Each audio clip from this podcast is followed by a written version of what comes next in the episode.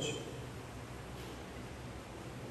Ao contrário dos textos anteriores, pelo menos das quatro últimas semanas, esta noite nós não estaremos dando continuidade a um assunto que veio antes de nós. Ou seja, o capítulo 7 ele abre com uma nova temática.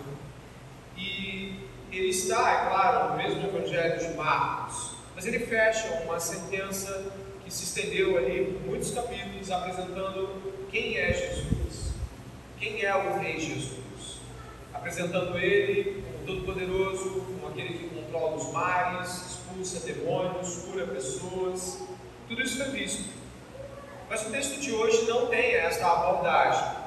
E no sermão desta noite eu gostaria que você pudesse é, de imediato saber que nós estamos falando sobre um tema que começa de modo abrupto, nada, né? Mas apesar de não ainda tratarmos dele é, no livro de Marcos, ele é um tema onde toda a Bíblia toca fala o tempo todo: santidade, pureza.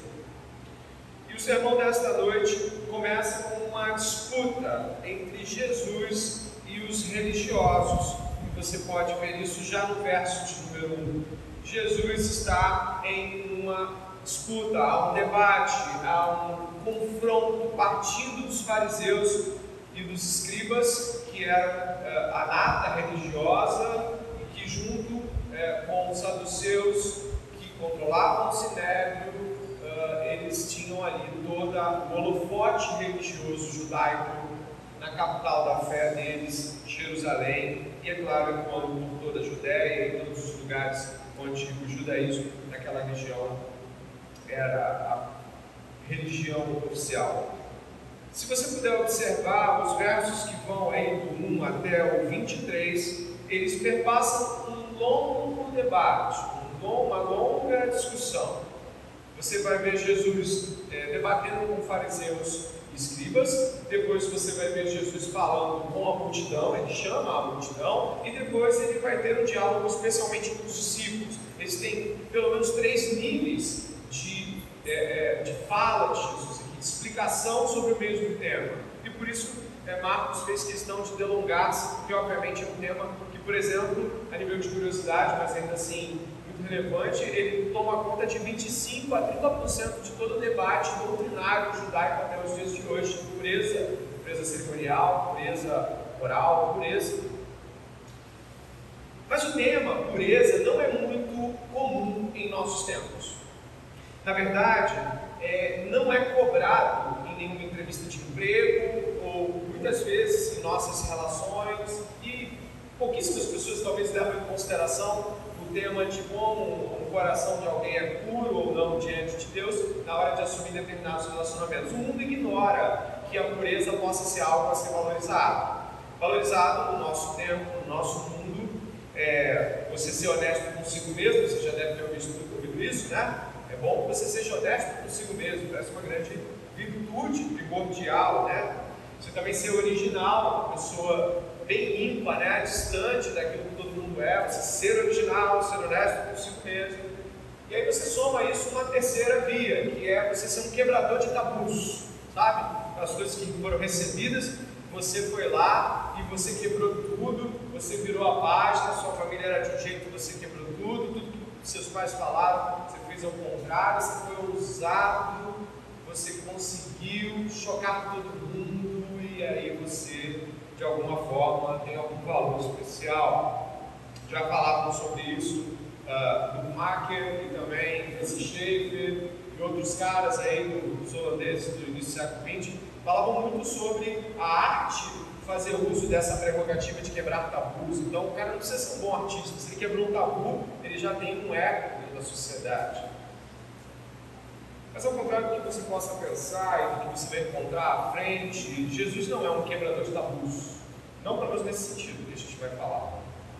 Jesus também não está aqui sendo ousado. Não pelo menos no sentido que nós falamos aqui, de como o mundo espera que a ousadia seja.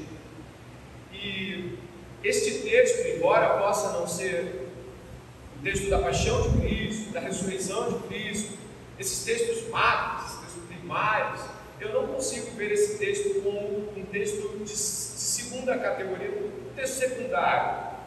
O que Jesus vai expor aqui, aí aqueles que gostam de anotar, é sobre a verdadeira maneira de se ligar a Deus, falar com Ele e o modo de se comportar diante de Deus. Por isso não pode ser algo pequeno que nós vamos ver aqui. Mas eu vou dividir com todos aqui texto em duas metades. Do verso 1 ao 13, nós vamos abordar a temática hipocrisia. O texto é narrativo, então não há uma necessidade de que eu fique o tempo todo lembrando que eu passei para a segunda fase. Mas a segunda parte, do 14 ao 23, um, um anelo pela pureza verdadeira. Tá bom? Então nós vamos ter do 1 ao 13, hipocrisia, a temática central. E do 14 ao 23, um anelo né, pela verdadeira pureza. Olhando desta forma, pensando deste modo, eu gostaria que você pudesse ver que os fariseus ficaram horrorizados. Essa é uma boa expressão para se dizer o que eles viram ao ver os discípulos de Jesus, e diga-se de passagem, verso 2, nem tantos assim, alguns discípulos Jesus, não eram todos eles, estavam comendo, mas sem antes ter lavado a mão. A expressão grega é comiam com os punhos sujos, mas em português fica claro de que está falando de mãos, as mãos sujas. E para você deve pensar, realmente, eu acho que isso é uma porcaria, né, comer com as mãos sujas. Mas eu gostaria de ressaltar que nada do que nós vamos falar aqui sobre pureza tem a ver com higiene ou saúde.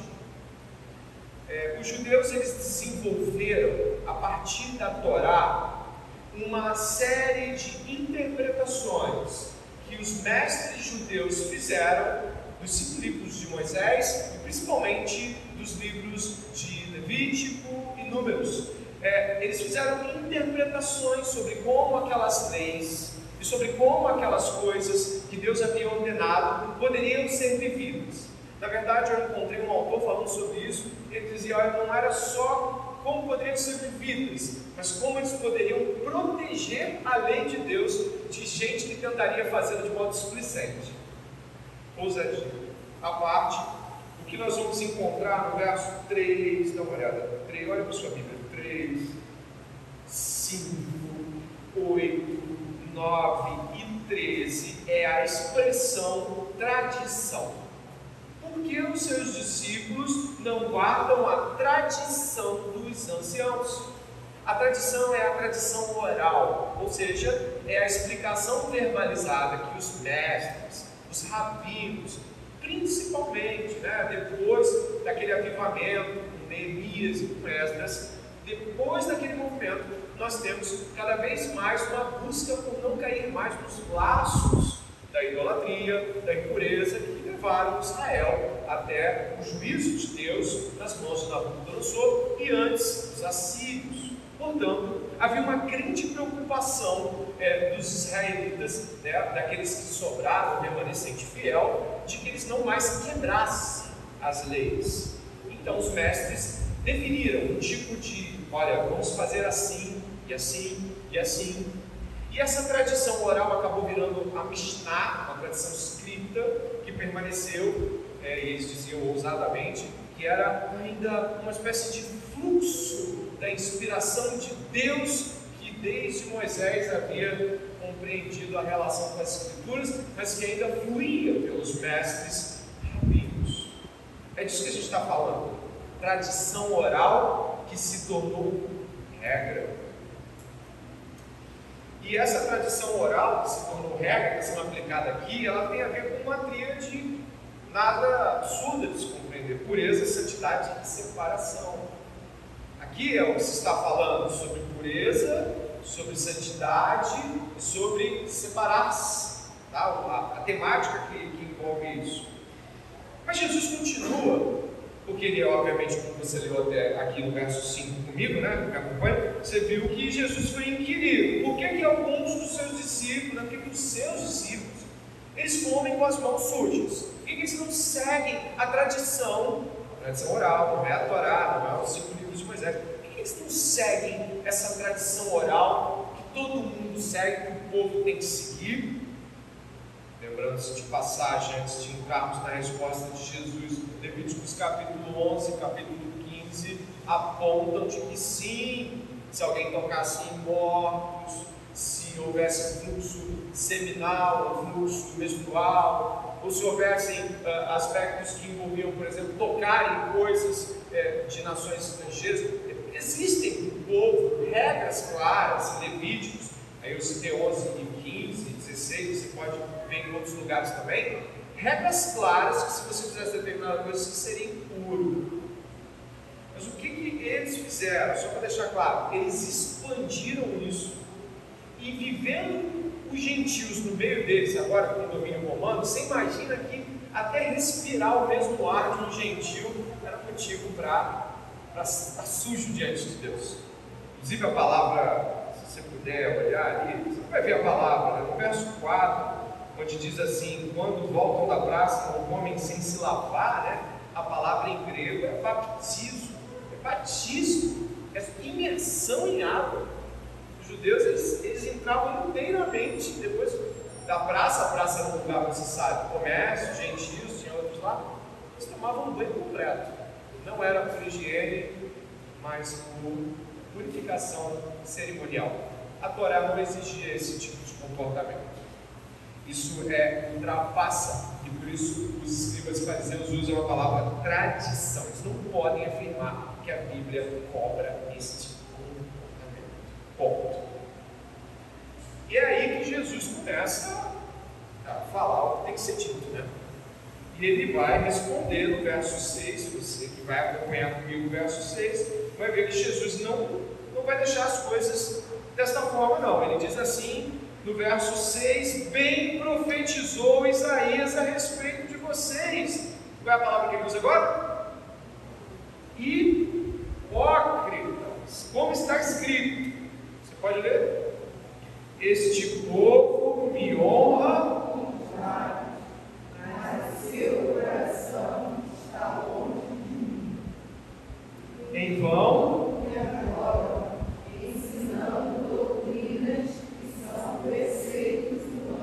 Obrigado. Ele cita o profeta Isaías, capítulo 29, e continua: rejeitando o mandamento de Deus, vocês guardam a tradição humana. E disse-lhes ainda: vocês sempre encontram uma maneira de rejeitar o mandamento de Deus para guardarem a própria tradição. Pois Moisés disse: honre seu pai e sua mãe, e quem maldizer o seu pai e sua mãe seja punido de morte. Vocês, porém, dizem que se alguém disser ao seu pai ou à sua mãe, a ajuda que você poderia receber de mim é corban, isto é, oferta ao Senhor. Então vocês o dispensam de fazer qualquer coisa em favor de seu pai de sua mãe, invalidando a palavra de Deus por meio da tradição que vocês mesmos passam de pai para filho e fazem muitas outras coisas semelhantes.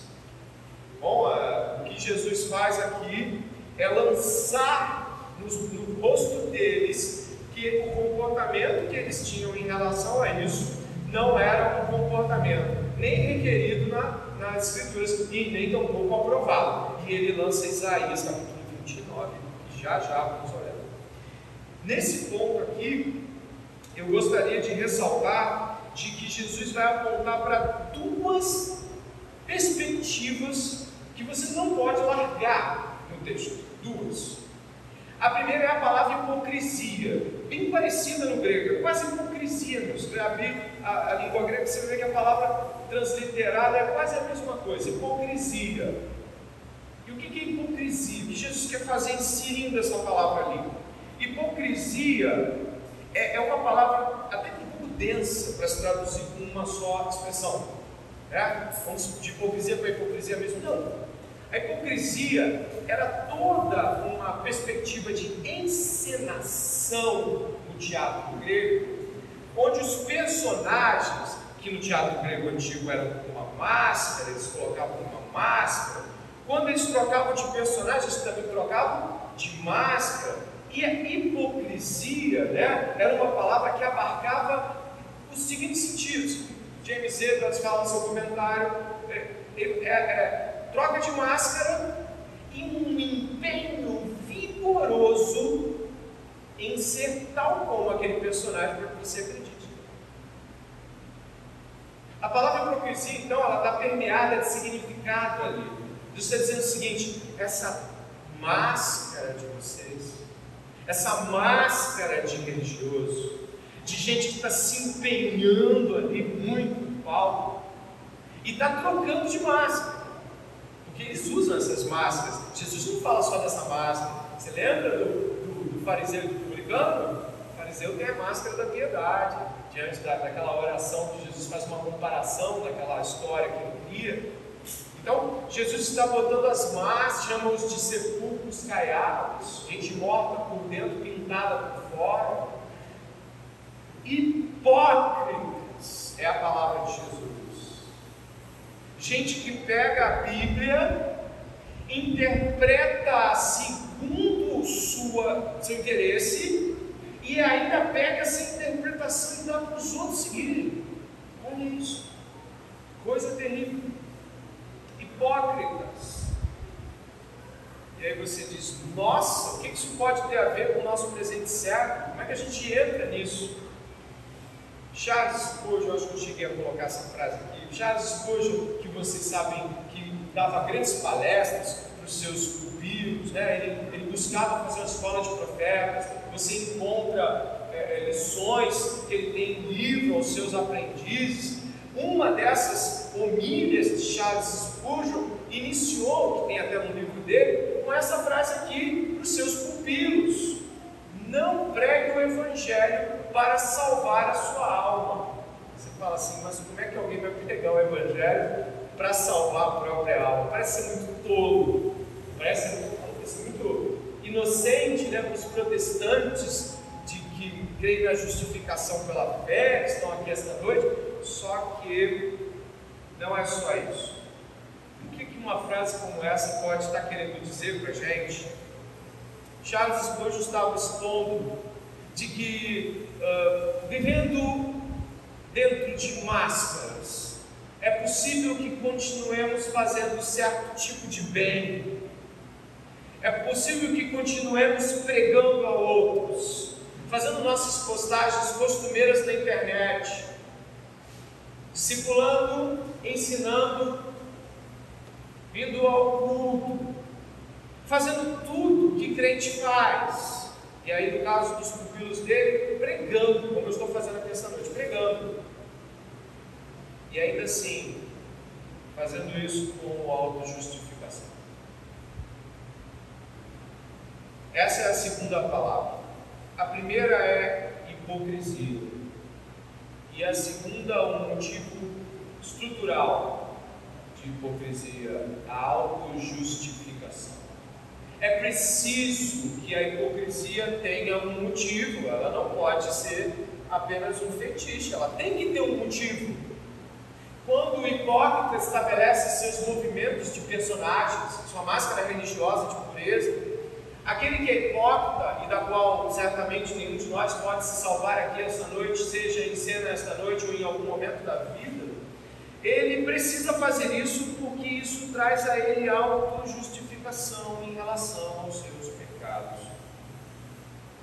Autojustificação, eu diria, é basicamente um modo de pesar as coisas. Eu estou fazendo determinadas coisas boas que de alguma forma fazem um contrapeso nas coisas feias que eu não gosto de falar ou mostrar para as pessoas. E imagine que um pastor como eu pode vir aqui esta noite e estar pregando coisas e de repente são coisas certas que Deus é misericordioso com a sua igreja e aí eu desço e em todo o pecado do mundo não confessado chega um irmão, uma irmã fala, olha, me ajudou muito, você já fez isso, eu já fiz isso com pregadores, né? Muita bênção, foi Deus que te usou, muito obrigado, a minha vida mudou. Ou então você dá uma aula, você dá um ensino e a pessoa chega perto de você. E aí, sabe aquela, aquele senso de sujeira, por alguns instantes, ele passa a ficar mais oculto com um senso de importância. Sim, quando as pessoas nos dão importância, quando as pessoas nos elogiam, quando pela misericórdia de Deus ainda assim Deus nos usa, na nossa miséria Ele ainda nos usa, e alguém fala: Poxa, Deus foi bom essa noite, falou através da sua vida. Como tem sido bom congregar aqui? Como tem sido bom? Sabe o que acontece? Isso traz em nossos corações, e eu acredito que eu não seja o único que possa ter passado coisas assim, né? Temos aqui aqueles que cantam, aqueles que limpam este lugar, aqueles que discipulam pessoas, existem vários movimentos aqui. Isso pode trazer um certo senso de estou fazendo alguma coisa boa para Deus. Sabe, sim, tem umas coisas que não estão no lugar, mas olha essa aqui. Eu estou fazendo coisas boas para Deus e eu sei que tem coisas pecaminosas. E esse senso de importância que as pessoas podem nos dar pela misericórdia de Deus, Deus nos usando, pode nos esconder e fazer com que as nossas máscaras religiosas digam paz, paz, quando não há paz. A gente não conhece alguém quando ela prega bem, nem quando ela ensina bem, nem quando ela chega nos horários. A gente conhece alguém quando ela abre a boca e confessa seus pecados. Aí você realmente encontrou alguém. E se ela fez alguma coisa boa antes, foi Deus quem fez. Se ela acertou em alguma coisa, foi Deus que acertou. Se a palavra foi boa, foi Deus foi bom. Você conhece alguém quando ela consegue falar realmente as suas poderes e ela consegue dizer para você aquilo que você sabe muito bem que te deixaria feio ao olhar dela por toda a vida. E você sabe como é isso. Eu espero. Por isso, quem se auto-justifica, constrói um palco encenando suas máscaras, seus personagens. Pense numa máscara e pense numa pessoa com uma máscara. Você consegue ver como ela sorri e pense numa máscara completa. Você sabe se ela está chorando, você sabe se ela está se alegrando, você não sabe, porque a máscara oculta todo o rosto. Então, desse modo, eu gostaria de pensar com você que muitos podem se sentir mais puros e corretos. Eu vou repetir muitos de nós podem se sentir mais puros e corretos após algumas semanas não terem feito seus devocionais e passarem a fazer, e de alguma forma acreditam que por terem feito seus devocionais, colocado no lugar, eles se sentem mais corretos diante de Deus. Alguns de nós, colocando a disciplina espiritual no lugar, se sente aliviado, mas não porque o renovo da palavra tomou seu coração e ele se derramou diante do Senhor, mas porque, ufa, eu fiz. Também podemos nos sentir assim quando chegamos sempre na igreja no horário certo, não faltamos, procuramos ser pessoas que falam a verdade publicamente, embora possamos mentir para os outros ocultamente diante de Deus. Nós podemos ler livros teológicos e também podemos fazer coisas é, como nos conter antes do casamento, não praticar é, é, atos sexualmente ilícitos antes de se casar. Outros vão dizer que nunca xingaram na vida e outros vão dizer que nunca foram pegos mentindo. Mas isso não te faz mais correto diante de Deus não deveria trazer um senso de justiça. Porque uma das coisas que a autojustificação dá é a grande necessidade de acurar pública ou frontalmente o pecado das pessoas sem que elas de fato possam estar sendo curadas com essa confrontação.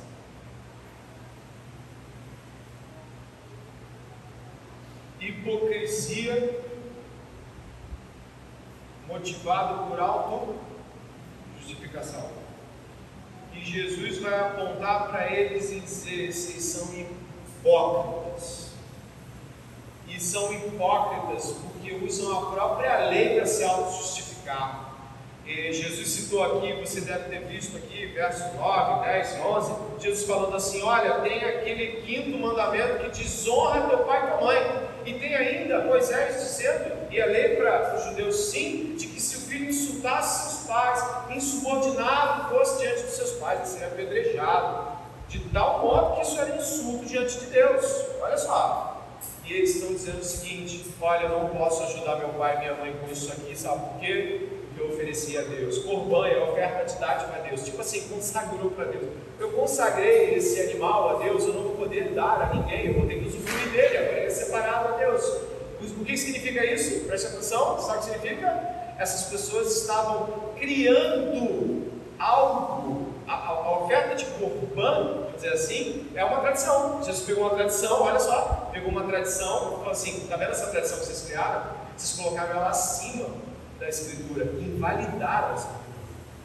Vocês estão negando o mandamento para não precisar botar a mão no bolso para ajudar o seu pai e sua mãe. Vocês deveriam ser apedrejados, vocês deveriam ser mortos. Em outras palavras, Jesus vira a mesa e diz: Isso é o que dá ser hipócrita. Você fica cego para as leis de Deus. E é por isso que eu te convido a abrir Isaías capítulo 29, marcar de Marcos, e até o profeta Isaías, e observar comigo precisamente o capítulo 29, que o contexto revela coisas grandiosas.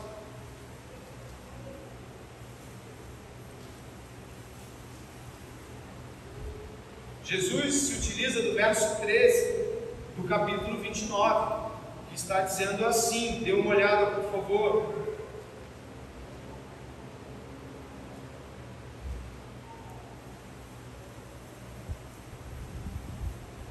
Verso 13 do capítulo 29 do profeta Isaías: O Senhor disse: Visto que este povo se aproxima de mim e com a sua boca e com seus lábios me honra, o seu coração está longe de mim e o seu temor para comigo consiste só em mandamentos ensinados por homens, continuarei a fazer obra maravilhosa no meio desse povo. Sim, farei obra maravilhosa e um prodígio, de maneira que a sabedoria dos seus sábios será destruída e o entendimento dos seus entendidos desaparecerá. Ele aponta para Jesus. O profeta aponta para Jesus. O Espírito Santo guia isso. Mas sabe o que é interessante nisso? Os versos anteriores dizem o estado que esse povo hipócrita, que, que com os lábios diz Senhor, mas o coração está completamente distante do Senhor, qual é a condição visual? Puxa vida, a analogia utilizada não poderia ser mais dura e franca. Verso 9. Fiquem espantados e continuem assim. Fiquem cegos e continuem sem ver eles estão bêbados, mas não de vinho, andam cambaleando, mas não por causa de bebida forte, que o Senhor derramou sobre vocês o espírito de profundo sono. Ele fechou os olhos de vocês, que são os profetas, e cobriu a, a cabeça de vocês, que são os videntes. Para vocês, toda visão já se tornou como palavras de um livro selado. Se derem o livro a alguém que sabe ler, dizendo, lê isso, por favor, ele responderá, não posso, porque está selado. E se lerem o livro a quem não sabe ler, dizendo, leia isso, por favor, ele responderá, não sei ler. Deus cega os olhos de quem é hipócrita, por um motivo muito simples. O hipócrita, ao se auto-justificar, nega a lei de Deus, ele nega a vontade de Deus. Por isso, essa noite, eu faço aqui um, um clamor por todos nós. Se você é daqueles que intensamente se auto-justificam, que nem sequer são capazes de ouvir tudo acerca de você. Se você é alguém que não consegue enxergar o seu próprio pecado, hipocrisia e a auto-justificação estão correndo pelos seus dias e estão diante de você o tempo todo caso você ainda fique pensando nisso, às vezes as pessoas não gostam muito disso. Eu entendo, não é costume nosso, da igreja evangélica brasileira, alguns traços que nas escrituras são extremamente bem-vindos, como por exemplo, é, o testemunho da igreja, a, a fala do pastor, ou mesmo a pregação ser escrutinada ao final de um culto ou conversada. Mas uma coisa eu te garanto, meu irmão, minha irmã, visitante, todo mundo que está aqui, essa palavra é para nós essa noite. Nem o pregador e nem o auditório esta noite podem dizer assim: seria bom que fulano estivesse aqui. Se Deus nos chamou para aqui essa noite e nos conduziu até aqui, não seria razoável que cada um de nós pudesse minimamente, em respeito à palavra do Senhor, falar: Senhor, eu sou o hipócrita, eu sou a pessoa que se auto-justifica, eu sou aquele que não ouve, eu sou aquele que é cego. Você viu que a gente está passando né, para a segunda metade do sermão, mas Deus não acredita que isso seja algo que você possa resolver sozinho. Primeiro, só Deus pode fazer isso. Jeremias capítulo 2, verso 21 e 22, é, quando Jeremias está falando para Jerusalém, você sabe que Jerusalém vai ser tomada por Nabucodonosor, e olha que você encontra em Jeremias capítulo 2, verso 21 e 22, eu mesmo a plantei como videira excelente, da semente mais pura, como então você se tornou uma planta degenerada como de videira brava? Sabe que videira é uma das imagens de Israel, né? Mesmo que você se lave com saliva, algo parecido com sal, e use muito sabão, a mancha da sua iniquidade continua diante de mim, diz o Senhor Deus. Sabe o que significa isso? Mesmo que você faça qualquer coisa, da parte de fora para a parte de dentro, você não vai conseguir. Nem com obras, aqui com rituais purificatórios, aqui tentando fazer coisas boas para cobrir coisas mais, aqui tentando dizer assim, eu não sou tão mal assim, é, é, dá uma folga, eu estou começando agora na fé, eu ainda não entendo muita coisa, ou então eu estou há muito tempo na fé, não é possível que eu esteja tão cego assim acerca de mim. Pois é, nada disso limpa o homem, nada disso tira o homem de sua miséria. E reitero para que possamos passar para essa segunda metade. Autojustificação constrói os hipócritas. E que hoje, em nome de Jesus Cristo, eu e você possamos estar vendo as máscaras dos nossos rostos caindo. Bem? Depois que Jesus fala com os fariseus nesse tom tão duro, e com os escribas, ele se volta para a multidão. A gente vai voltar para Marcos. Eu marquei aqui na minha Bíblia, você deve talvez ter marcado na sua. A gente volta para Marcos. Depois desse duro confronto, dessa palavra duríssima, de chamadas de cegos, de hipócritas, de gente endurecida, autojustificadora, Jesus se volta para a multidão. Olha o verso 14, por favor. E convocando outra vez a multidão, Jesus diz: Escutem todos e entendam. Não existe nada fora da pessoa que entrando nela possa contaminá-la. Mas o que sai da pessoa é o que a contamina. Se alguém tem ouvidos para ouvir, ouça. Quando entrou em casa, deixando a multidão, os seus discípulos o interrogaram a respeito da parábola. Jesus lhes disse: Então vocês também não entendem? Não compreendem que tudo que está fora da pessoa entrando nela, não a pode contaminar, porque não entra no coração dela, mas no estômago, e depois é eliminado. E assim Jesus considerou puros todos os alimentos, e dizia: o que sai da pessoa, isso é o que a contamina. Porque de dentro do coração das pessoas é que procedem os maus pensamentos, as imoralidades sexuais, os furtos, os homicídios, os adultérios, a avareza, as maldades, o engano, a libertinagem, a inveja, a blasfêmia, o orgulho, a falta de juízo. Todos esses males vêm de dentro e contaminam a pessoa. Eu gostaria que você pudesse perceber que Jesus aqui agora vai apontar para uma outra face da mesma discussão. Ele vai falar sobre de onde partem então as impurezas. E nisso ele é brilhante. Jesus é Deus. E não tenha dúvida, ele sempre é brilhante. Mas eu gostaria de ressaltar aqui de que modo ele simplifica e joga tudo de uma vez. Primeiro, ele vai falar que comida não pode sujar ninguém, porque comida entra pela boca, cai no estômago e é eliminada. E ele faz uma curva dizendo: não cai no coração.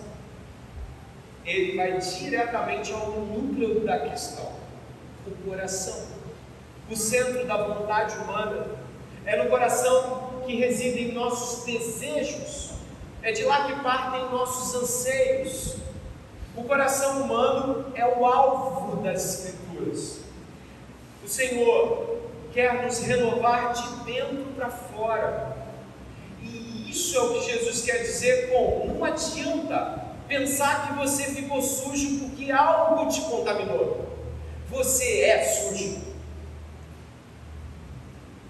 Nada que você comeu, nenhuma pessoa com quem você conversou, nada que você, nenhuma religião que você professou, nenhum centro de espiritismo, umbanda, nenhuma igreja católica onde você acha, ah, hoje eu não sou mais católico, agora eu sou protestante, nada do que você fez a vida inteira fez de você uma pessoa que era limpa ficar suja do ponto de vista de estar justo ou puro ou correto diante de Deus. Isso nunca aconteceu.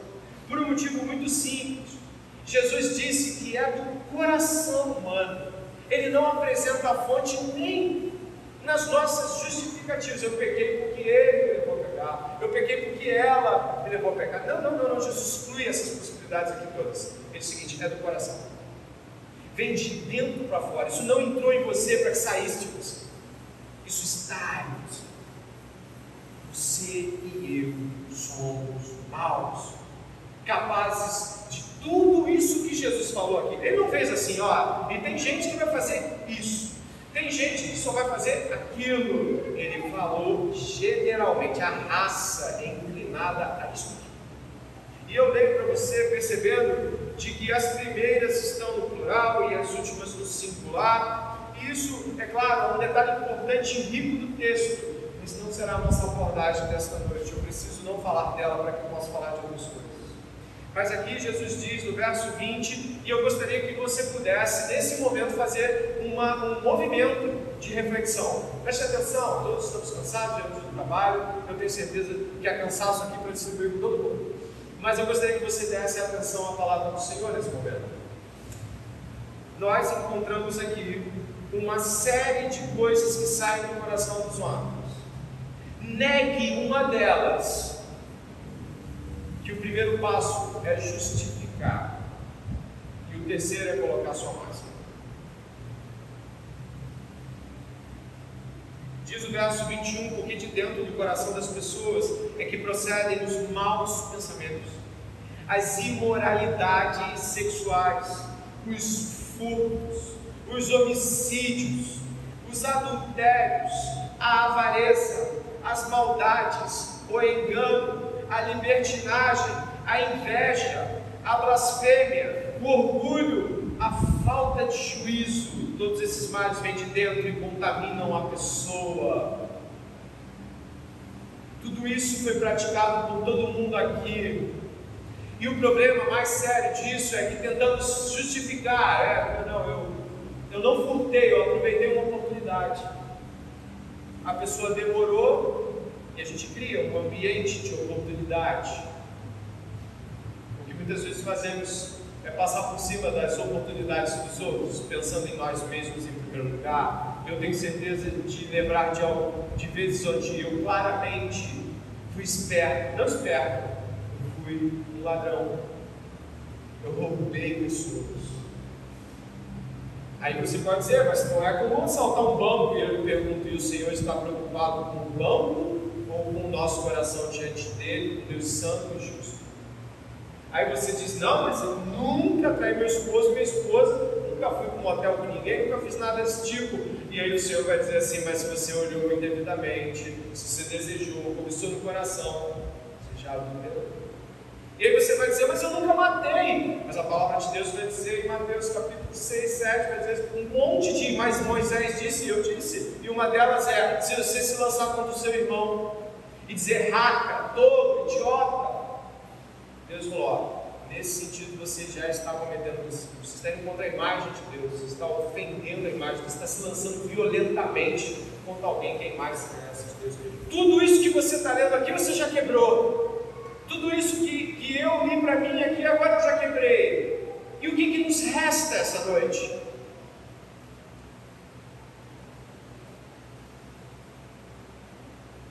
Talvez você nunca tenha pedido perdão por esses pecados, porque você não acredita que tenha sido tão grave quanto o do lado. O do lado foi mais evidente, o seu não foi visto, então não foi feito. Por não ter sido visto pelos outros, você talvez negue que foi visto por outros. E é aqui que eu gostaria de os 15 minutos finais deste sermão clamando muito ao Senhor que você possa rever a, as coisas que estão sendo ditas aqui. Mas então, pastor, como é que a gente faz? Já quebramos tudo isso, já fizemos todas essas coisas, e agora? Não dá para viver de modo santo, mas a Bíblia ordena a pureza de coração. Diz que se não nos tornarmos puros, não veremos a Deus. É isso que diz. Diz também de que Deus nos ordena ser santos, como ele é. Pedro replica isso, ou triplica. Jesus fala isso de Levíticos, Pedro vai lá e fala isso nos dois. Sejam santos se pureza e santidade são ordenados, e se o mal vem de dentro de mim, eu não posso estar puro diante de Deus. Certo? Certa vez, um pregador, professor de Velho Testamento do seminário de Westminster, esse professor de Velho Testamento narra um outro pregador que estava com sua esposa assistindo ao Miriam, estando culto, ouvindo a pregação, diz que esse pregador abriu a Bíblia em um profeta, o profeta Zacarias, e ele começou a ler o capítulo 3, na leitura chorava, na exposição chorava, e chorava, chorava, chorava. O pregador é Ray Gillard, ele é um professor de Velho Testamento já falecido. E ele começou a sua homilha em Zacarias, capítulo de número 3. E se você puder ir comigo até este penúltimo livro do Velho Testamento, você vai poder também estar lendo e contemplando esta realidade. O capítulo 3 de Zacarias. O livro de Zacarias é um livro de profecias. No capítulo 3 de Zacarias, o profeta é transportado até o templo. Ele tem uma visão, preste atenção. Olha para mim por enquanto, nós vamos até Zacarias lendo, se você já viu, está ótimo. O profeta é levado até o centro. Você sabe que o templo tem aquelas três partes, né? Tem o ato, o lugar santo e o lugar santíssimo, separado por véu e ninguém pode entrar lá, se não, não podia entrar lá, senão o sumo sacerdote, uma vez por ano, no dia de Yom Kippur, o dia do perdão, uma vez só, um momento por ano.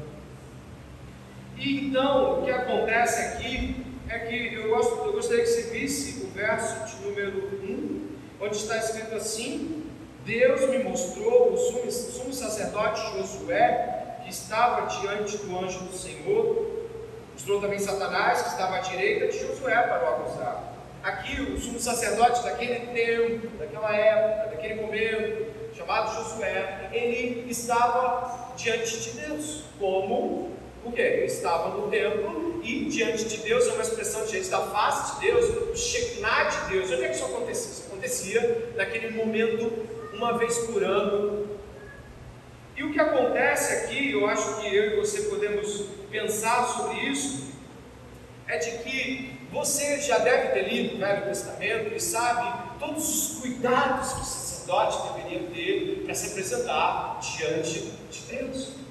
Ele precisava é, fazer uma série de procedimentos de pureza para que ele pudesse estar dignamente apresentado diante de Deus. Então, por exemplo, esse pregador ele começa a expor e continuamente chora e começa a expor dizendo que o sacerdote, uma semana antes, ele precisava estar é, sendo retirado da sua casa. Uma semana antes, ele era colocado em outra casa. Serviam-lhe alimento purificado. Eles botavam ele em outra casa para que ele não tocasse nada naquela semana de preparação para aquele grande dia. Isso era uma prática, isso está nos, nos Talmuds, nos livros judaicos e nas heranças judaicas de, de história do povo de Israel. E aí sabe o que ele vai continuando dizendo coisas esplêndidas. Ele vai dizer o seguinte, por exemplo, o sacerdote ficava lá aquela semana, não tocava em nada que fosse sujo. Chegava naquele dia, na noite anterior ao grande dia, ele não dormia, porque ele ficava lendo a Bíblia e orando à noite no dia, da, no dia do perdão, no dia de Yom Kippur, ele tinha que tomar um banho, lavar todo o corpo, ser vestido cai nada, e ele fazia isso, levava o sacrifício diante do propiciatório, derramava o sacrifício lá, sabe o que acontecia? Ele ia primeiro, pelo, ou primeiro por ele, ele derramava o sangue e voltava. Depois ele ia, fazia tudo de novo, se limpava, botava uma veste de linho, outra veste de linho pura, lavava de novo, e ele ia e oferecia sacrifício para os sacerdotes, que eram sacerdotes com ele, mas que não entraram com ele, e ele voltava, oferecia o sacrifício, depois ele se lavava todo de novo. Isso tudo era visto pelo povo. Havia uma espécie de véu, algo que era transparente ao ponto de não expor a nudez, mas ao mesmo tempo você via as cenas acontecendo. O povo assistia a tudo isso, olhando para ver se tanto ele estava fazendo tudo, porque afinal ele seria representante diante de Deus. Como é que poderia um representante entrar diante de Deus se fosse impuro? Então ele, ele o, povo, o povo todo estava vendo isso, tanto para examinar se ele estava entrando para morrer, quanto para examinar contra si mesmo, era um espetáculo público. Então, por último, na última sentença de purificação, ele levava diante de Deus o sacrifício pelos pecados do Só que aqui acontece algo que deixa as coisas turvas para nós. Você ouviu tudo isso aqui, né? Você ouviu todo esse sacrifício, preparação, você ouviu todo esse, esse processo, né? É algo assim, né? Uma semana, no dia, na virada da noite, leitura, limpeza. E olha o que acontece aqui. Dê uma olhada no verso 3. Ora, Josué estava diante do anjo vestido com roupas. Roupas o quê? Não dá para entender, isso não poderia acontecer desse jeito, nunca poderia acontecer tudo isso que eles faziam de critério para subir um sacerdote até lá e fazer a expiação. Não dá. Isso aqui não faz, ó, isso não está comunicando, isso não conecta. Estava sujo, em hebraico, estava coberto de excrementos. Para deixar a coisa mais clara, não era sujeirinha, fezes. E aí, como é que a coisa fica? Eu imagino que Zacarias deve ter entendido nada. Como é que um sacerdote vai se apresentar diante de Deus uma vez por ano e vai assim? Isso não é possível. Esse pregador, ele fala que nesse ponto aqui, e o livro de Zacarias deixa isso muito claro, apontando e apontando para o atual presente de Israel naquele momento, não importa o que vocês façam, é assim que vocês sempre se apresentam diante de mim. Não importa quantos rituais de purificação você e eu possamos fazer. Não importa, vai, sobe o monte, jejua, ora, faça o que você quiser. Ninguém chega diante de Deus conseguindo estar limpo, partindo de si mesmo. E hoje estamos aqui e eu gostaria de pensar com você e examinar com você se eu e você chegamos diante de qualquer culto, diante de qualquer momento de oração, ou mesmo chegamos diante de pessoas das quais queremos compartilhar a Bíblia, Evangelho, correção, administração, seja lá o que for, será mesmo que nós chegamos limpos? Porque a gente fez essas coisas? Não, não é possível. E é isso que Zacarias aqui deve ter ficado atônito, mas como é que pode? Só que o texto, o texto não para aí. Se você olhar o verso 4, o anjo tomou a palavra e disse ao que estava diante dele, depois que o Josué estava com as roupas sujas: Tirem as roupas sujas que ele está usando.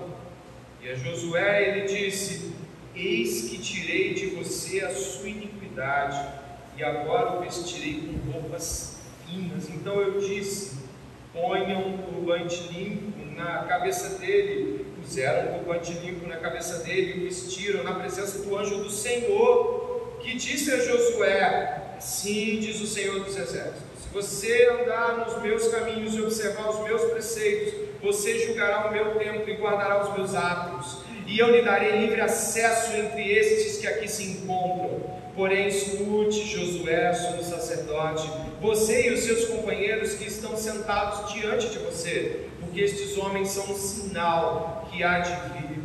Eis que eu farei vir o meu servo, o renovo Pois eis que aqui a pedra que pus diante de Josué, sobre esta pedra única estão sete olhos. Eis que eu, eu gravarei nela uma inscrição, diz o Senhor dos Exércitos, e tirarei, olha esse final, a iniquidade desta terra um só dia. Olha que coisa magnífica. Não somos capazes de ir diante de Deus lindo, mas o que está escrito aqui é de que naquele dia, e esse dia já aconteceu, Deus enviaria um outro Josué. E essa palavra Josué, esse nome, em aramaico, em grego, em hebraico, tem um nome para esse nome: é Jesus. É a mesma palavra, o mesmo nome. Deus enviaria um Josué. E Deus o faria pecado em nosso lugar. Esse Josué que Deus enviou, esse Jesus Cristo, purifica o homem de todo o pecado, ele também se preparou por uma semana. Ele entra em Jerusalém e uma semana antes ele passa por todos aqueles movimentos, onde ele vai estar dialogando com o povo, ensinando o povo, limpando o seu povo. Na noite em que foi preso, Jesus não dormiu esteve desde a ceia, passando pela prisão, indo pelo sinédrio, chegando até Herodes, passando por Pilatos, voltando para Pilatos. Jesus não dorme, assim como esse.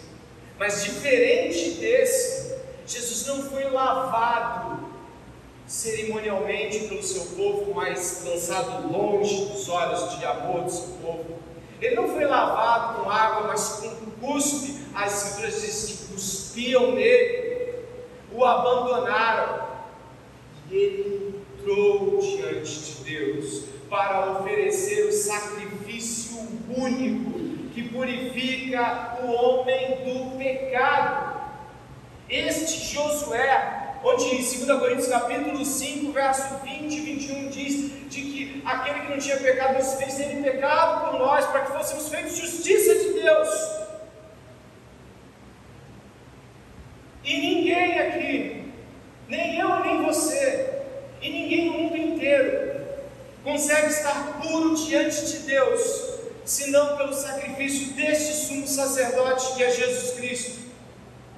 E nenhum de nós pode levantar os olhos com altivez para nenhuma pessoa. Nenhum de nós tem direito algum de julgar alguém menor do que si mesmo Nenhum de nós tem justiça alguma com que possa se valer diante de Deus.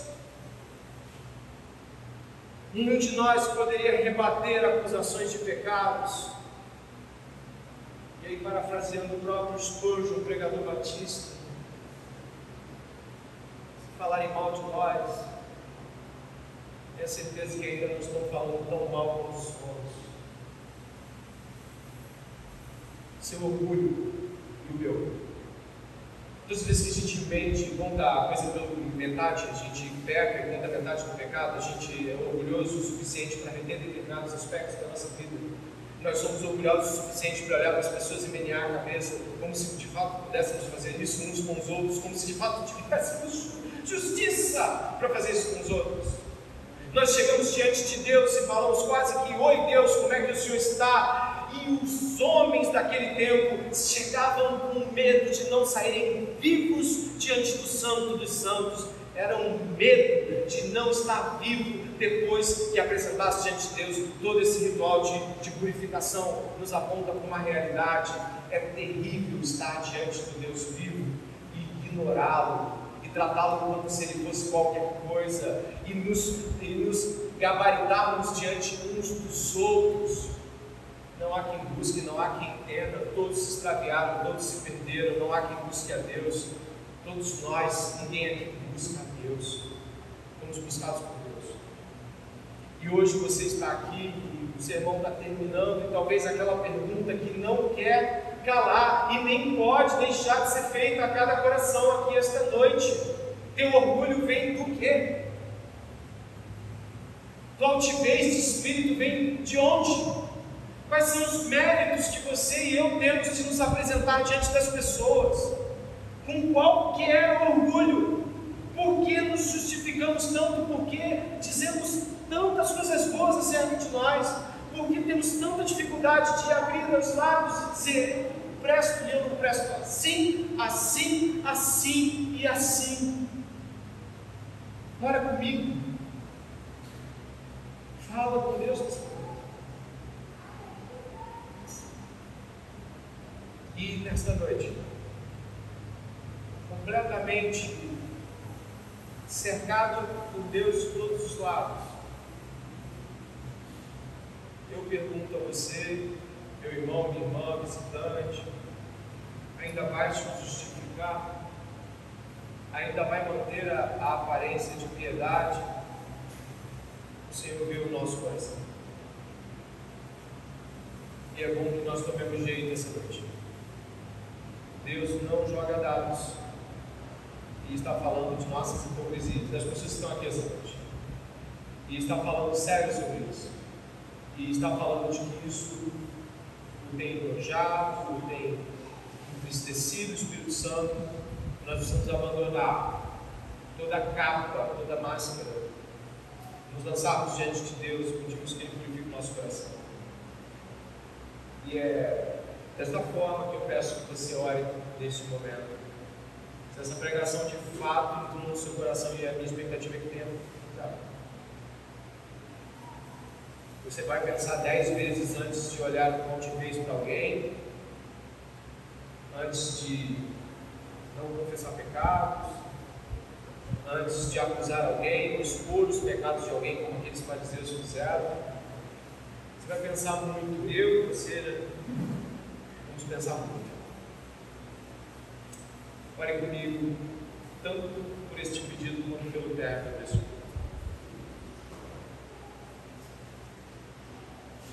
Senhor, é dito